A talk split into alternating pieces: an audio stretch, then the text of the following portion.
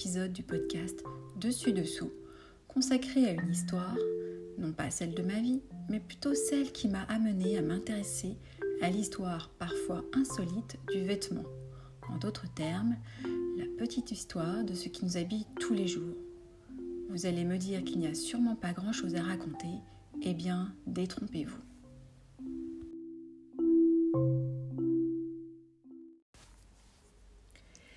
Il y a quelques années, j'ai ouvert un blog pour présenter mes exploits et mes déboires couturesques. Mais, comme l'indique le nom de mon blog, je suis une cousette du dimanche. Et oui, la vérité, c'est que jusqu'à ce que j'ouvre ce blog, il y a quelques années, je n'y connaissais pas grand-chose à la couture, au tissu, à la mercerie, aux techniques de couture anglaise, etc. J'avais tout juste compris le principe de l'ourlet et encore. Mais Comment en suis-je arrivée à vouloir lancer un podcast sur les histoires du vêtement? Eh bien, je vous propose de repasser le fil de mon histoire personnelle.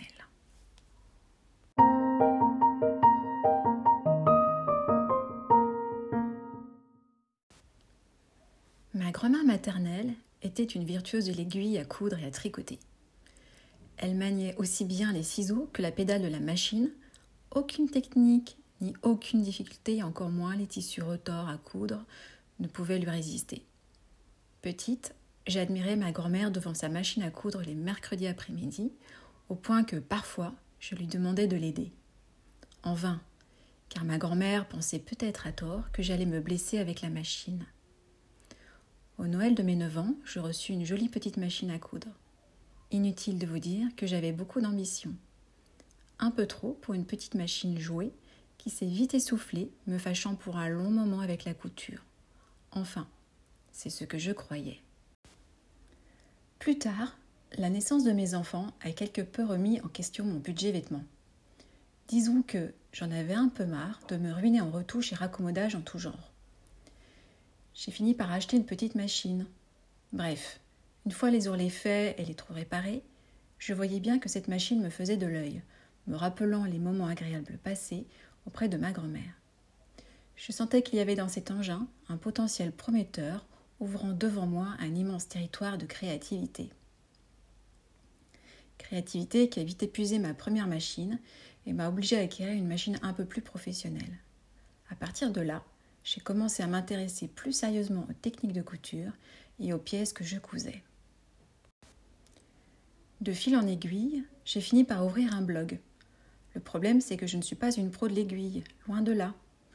Les blogs couture débordent de tutos, patrons et explications de plus en plus qualitatifs, je trouve, et tant mieux.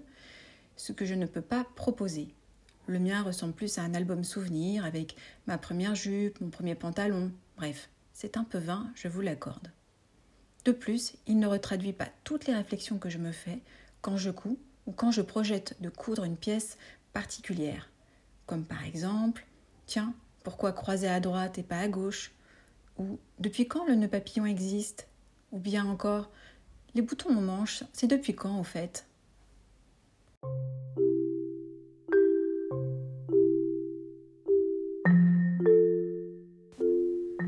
Alors j'ai décidé de consacrer une rubrique audio sur mon blog pour répondre à toutes ces questions existentielles que je me pose sur ce que j'appelle la petite histoire du vêtement celle qui est amusante, celle des boudoirs et des ateliers au fond de la cour, celle qui raconte une autre histoire, loin du prêt-à-porter, mais qui accompagne la grande histoire, celle avec un grand H. Et promis, bientôt vous regarderez votre penderie avec un autre œil. Alors, vous êtes toujours prêt à m'accompagner dans cette aventure? Je vous dis donc à très bientôt et vous donne rendez-vous pour parler d'une partie d'un vêtement que nous sollicitons tout au long de la journée. Allez, je vous laisse deviner. À très bientôt